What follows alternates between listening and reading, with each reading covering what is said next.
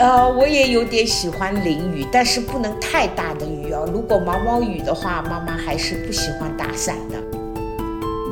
所以我最喜欢吸的就是这种冷空气，很舒服，很清爽。就有种说法是，没有一个正常人会在十一月的时候来赫尔辛基。我们俩好像对观察生活的很多细节的上面有点相像哦。妈妈很爱观察，你也很爱观察。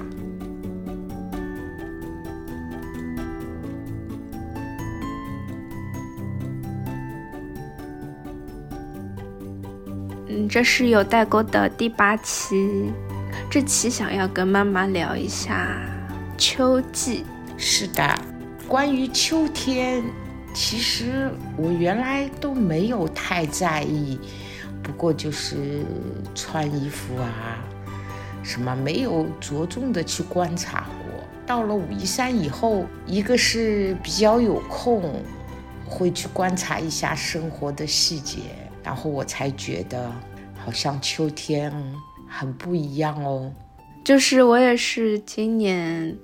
对季节的感知就会明显很多。以前只有淡季跟旺季的区别，没有四季的区别。对我也是，因为以前就把工作放在很重要的位置上，就忽略了一些生活的细节。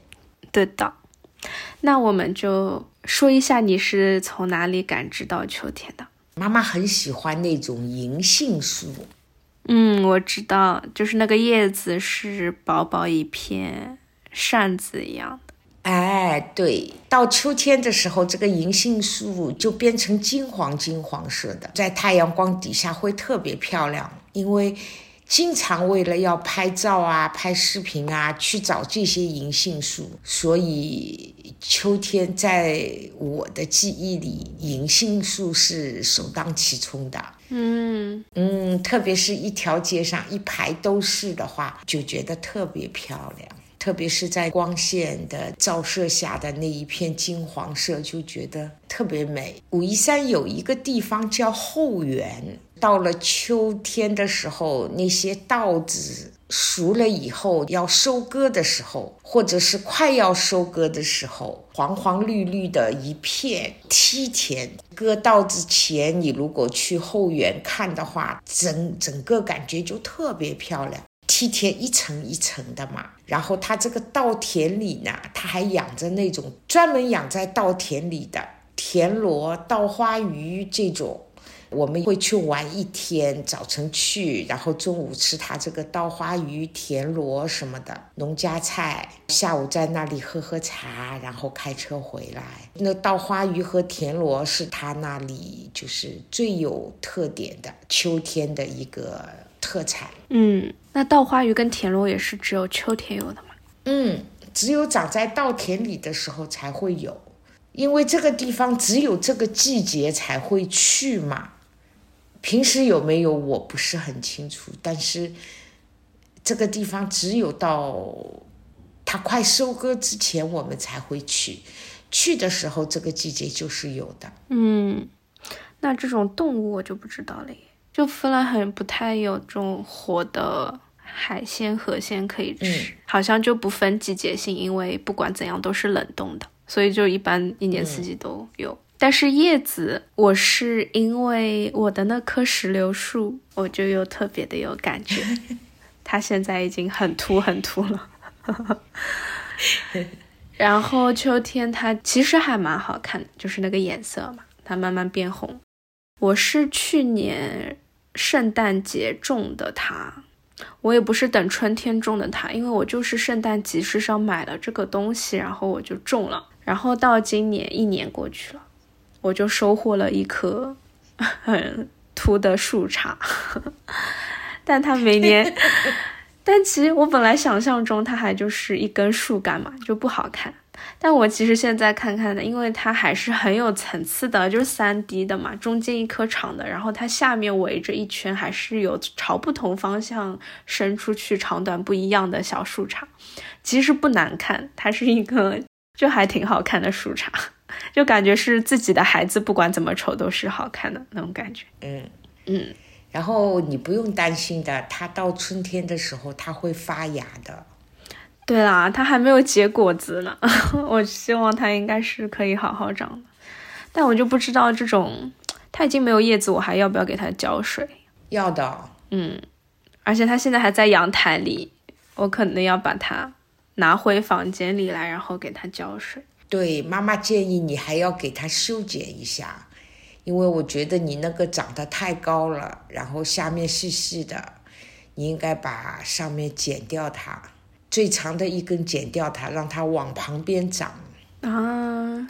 好呀，今年就更有时间嘛，然后就会花更多的时间在大自然里面，就在森林里啊，在外面。其实我从春天就很有感觉，就是今年的春天，我是会发现了那种不同的绿，就是嫩绿。那就是春天的新芽，对。然后秋天的话，它就慢慢变黄落叶，然后现在已经差不多落完了，就慢慢会发现，呃，苹果树开始结果子，然后掉下来。等它掉下来，基本上就已经烂掉了。蓝莓啊，蔓越莓，这些都是秋天出来的。然后蘑菇还知道它是分，先会有那种牛肝菌，然后鸡油菌也会早一点，在最后是漏斗菇。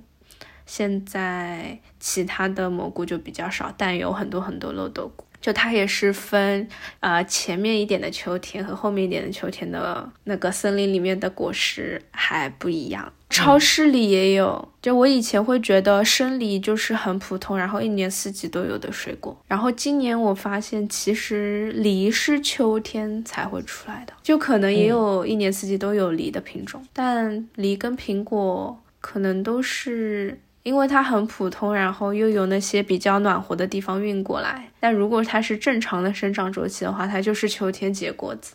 还有就是南瓜，南瓜这个很明显，还有柿子，这都是我今年突然发现，哇，这些都是秋天的那个季节限定。芬兰也有柿子树吗？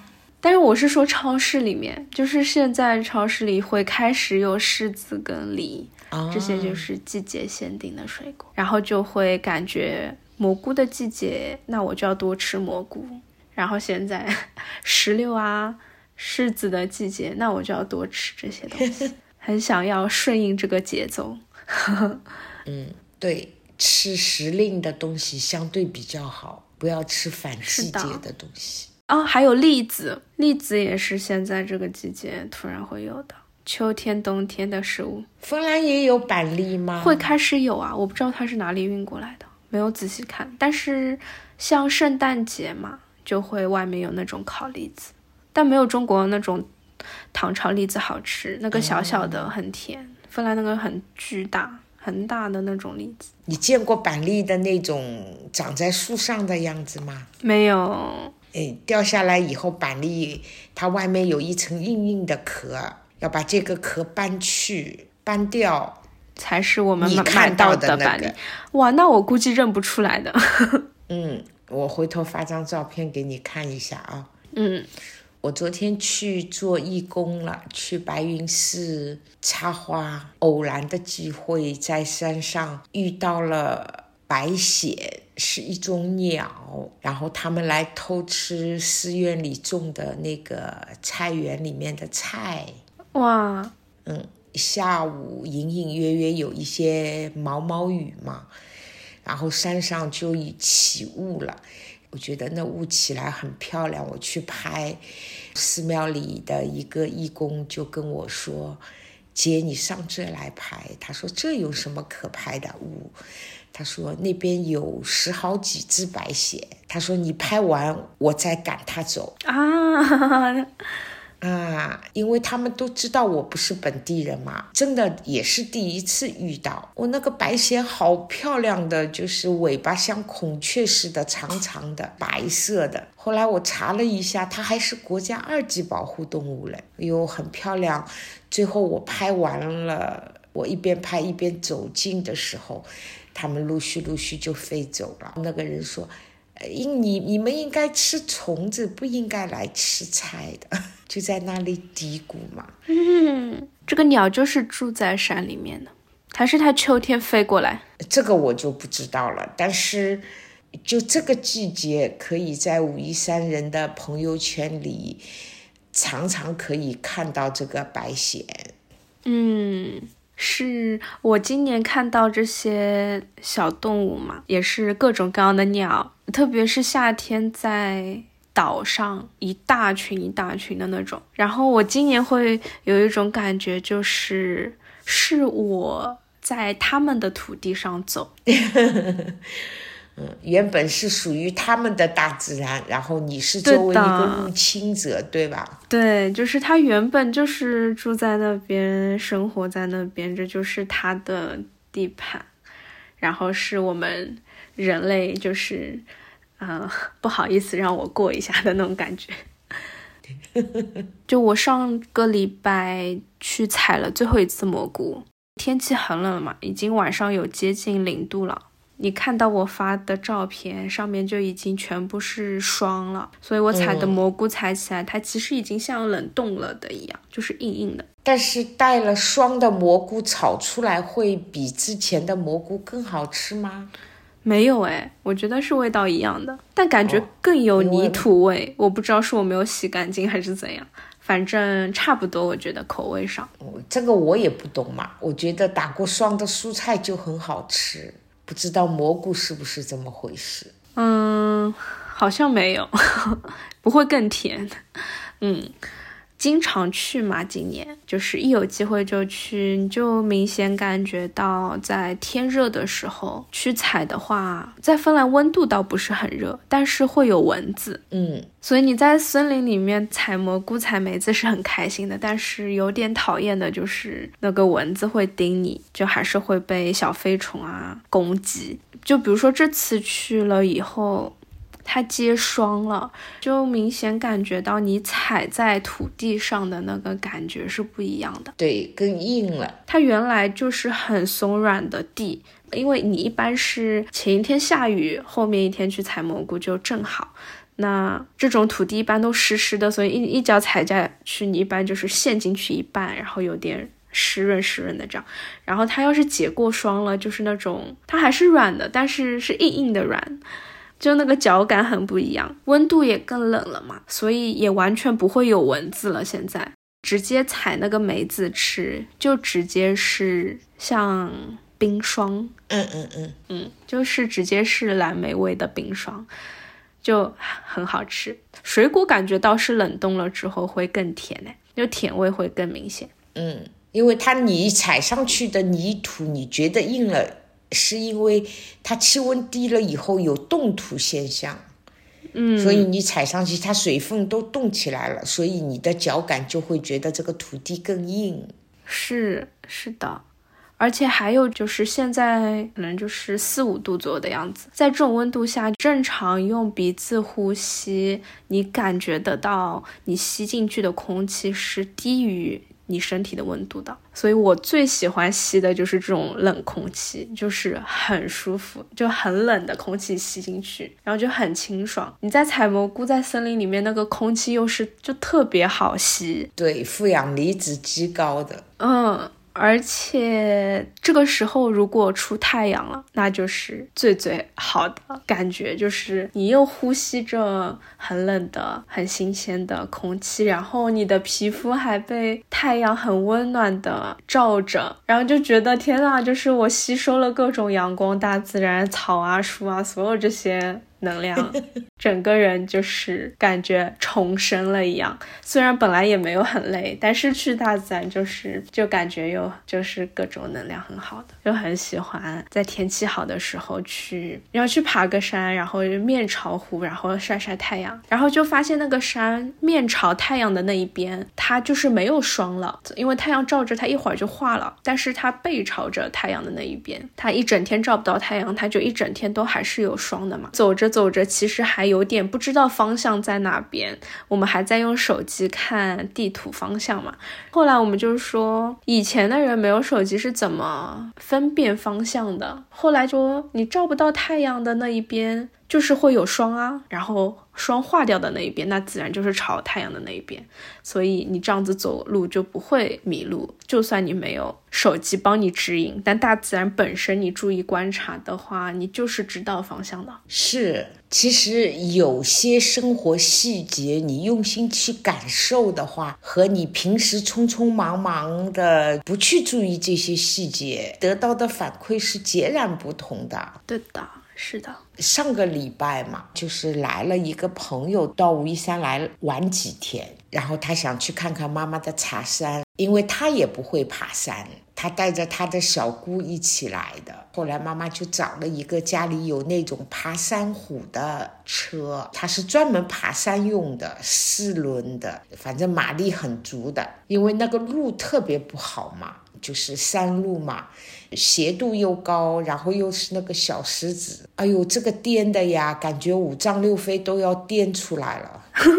又窄，斜度又大，然后上面还有是不是泥土就是石子不平的嘛，动力很大。就开上去，对于我来说，我宁可颠的，不然因为这个山我是爬不上去的嘛。然后坐了半个小时左右，然后到了那个半山的，大概海拔九百多米的地方，因为我们是从海拔五百多米开始开的嘛。嗯，他环山这么绕上去的话，那一天进山之前我还说，哇，今天如果下一些雨就好了。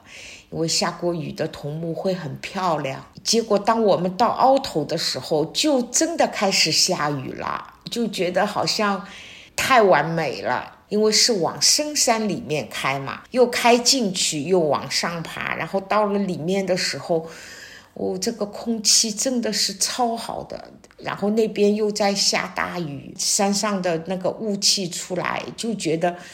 就像你说的，你在森林里的感觉，我那天也是这样的感觉。嗯，鼻子里吸着就是那种高负氧离子的这种空气，整个人都精神了。嗯，那天我还说过两天我还要去，里面有一个山。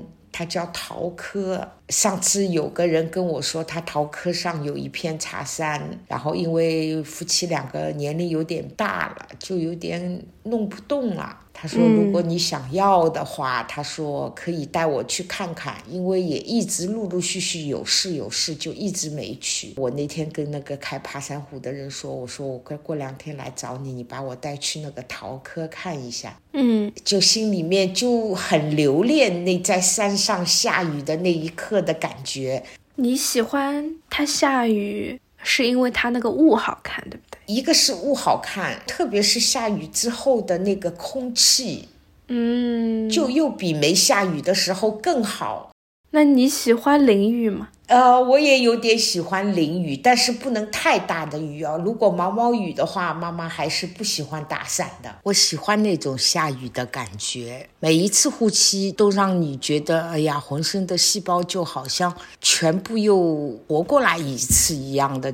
所以过几天我打算找个就是适宜的天气，我想去一下桃科。它那个山场是就是很深山里面的，要翻过一座山，再翻过一座山，在第三座山的那个山头上。靠我如果走路的话，两个小时也走不到的。他们一般农民都要走两个小时。然后有了这个爬山虎的话。我们差不多一个小时就可以了。就从海拔五百多米开始，就是过去的话，它那里有一千三百多米，所以我很想去看看。我特别喜欢那种就是深山里的茶，它有一种特殊的气息，那种气息就是很吸引我，因为那种茶平时是根本就是无人管理。那你可以住在深山里，那山里面没有办法住的呀。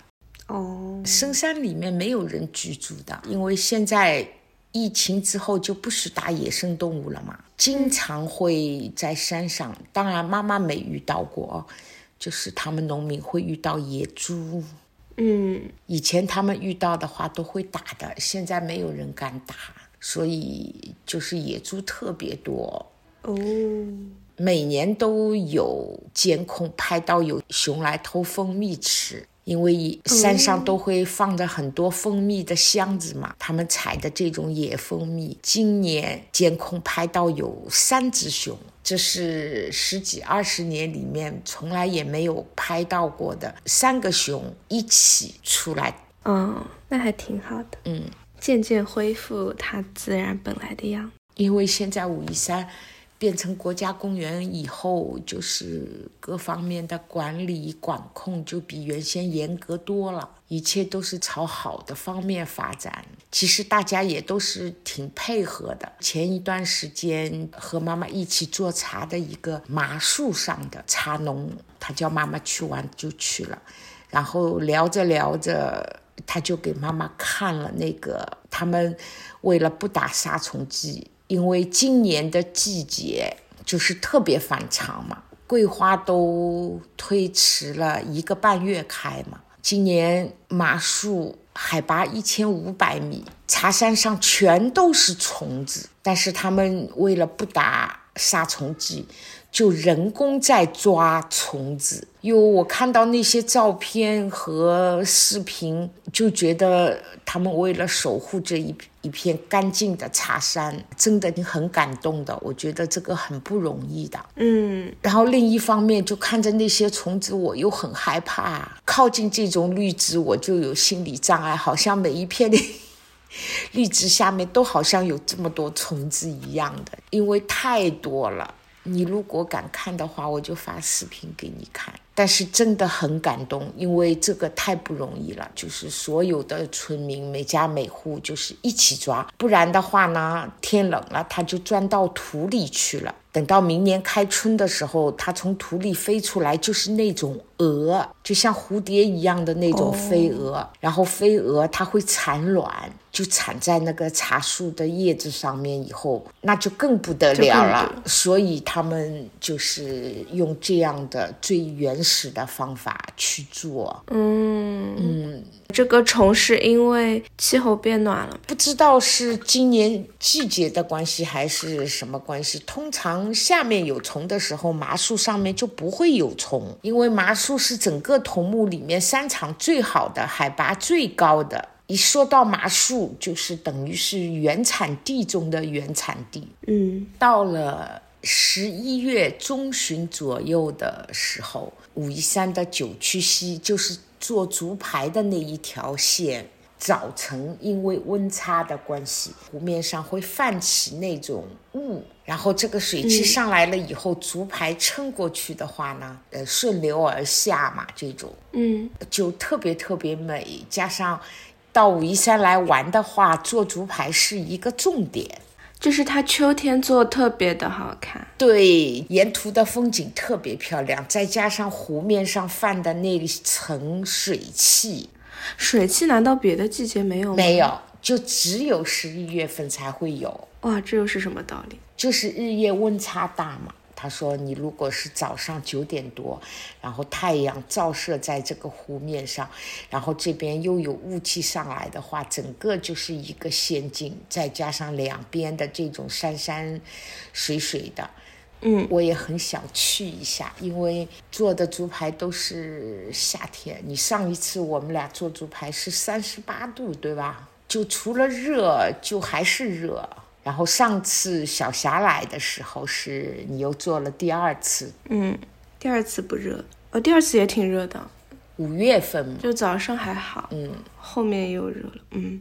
但是这一次妈妈打算十一月份看看，因为我十一月份日程安排的挺满的，如果有时间的话，我要打算去做一下。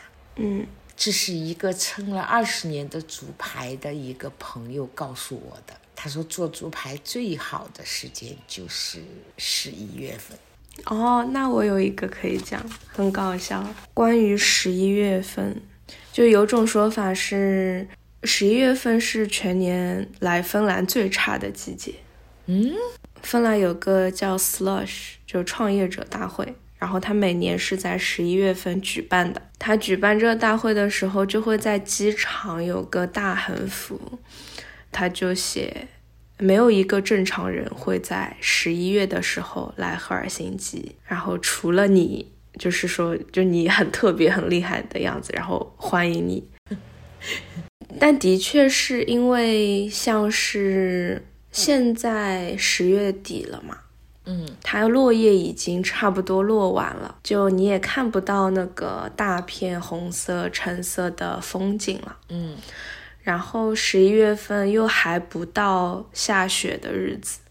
所以你也没有那种白雪覆盖了城市的那种好看的样子，所以正好是处在中间，很尴尬。嗯，明白了。天气又很冷，然后还没有风景，所以就是一个很秃，也没有什么颜色，还在下雨的季节。嗯，因为没有雪，你就做不了那些雪上活动嘛。嗯，蘑菇季也过去了，森林里也没有什么可以摘的东西。它的确就是。全年最差的季节，其实到九月底、十月初的时候，还没有落叶之前，就芬兰森林里的那种树叶的颜色是有很多种的。其实那一刻是很漂亮的，那个很漂亮，但那个时间很短。对，因为秋天是丰收的季节嘛，很多野果子什么的，我很爱在这个季节里去一些就是特别特别农村的地方去赶集。你可以在那里买到你平时见不到的那些东西，包括有些野果子，我也愿意买回来尝试一下。我觉得这是很有乐趣的一件事情。嗯，这次去那个上梅马赶集，妈妈买了那个梨菇。野生的香菇，我都买那种野生的，都是晒干的。我还特意给你留了一袋，到时候寄给你。哎，我们家这两天也在晒蘑菇，但是晒干的蘑菇有臭袜子的味道。哦，要不要我帮你去打听打听，这个蘑菇应该晒之前应该做什么处理？好的呀，看看你晒的工艺对不对？嗯，武夷山周围有个叫蒲城的地方，它是丹桂之乡，盛产那种橘红色的桂花。今年因为天气的关系嘛，整整迟了一个半月。前两天刚开，我们基本上等到它开到第四天、第五天的时候，我们才可以采摘。那是这两天了，就明后天了，就是心心念念，每天就是等着盼着这个桂花开。今年是整整晚了一个半月，嗯，等采回来做好桂花茶。你要采下来要等它干吗？不要新鲜的和做好的茶，就是放在一起硬制，要有几天的这种印制以后，四十八小时到五十几个小时左右，看情况，因为这个也要根据每天的气温，包括它的香气的那个，凭感觉啦。嗯，好了以后再送到烤箱里去烤。烤出来了以后，需要差不多四十天左右是不能喝的，因为它有一个退火转化的过程。等到四十天之后就可以喝了，然后可以一直说放着，因为等到第二年的时候，这个桂花完完全全就渗透到那个茶叶里面去了，就是泡出来会更香，香气会更优。就是每年妈妈会采一些金桂，金桂就是那种黄色的，因为我觉得黄色的更香。采了以后呢，就把它挑拣干净，弄好了以后，先放点盐，给它腌一下。水分出来了以后，妈妈会拿一个干净的罐子，一层桂花，一层糖，嗯一层桂花，一层糖，这样放着。弄好了以后，在桂花的瓶口上面就放一层糖，然后这样的话，它这个。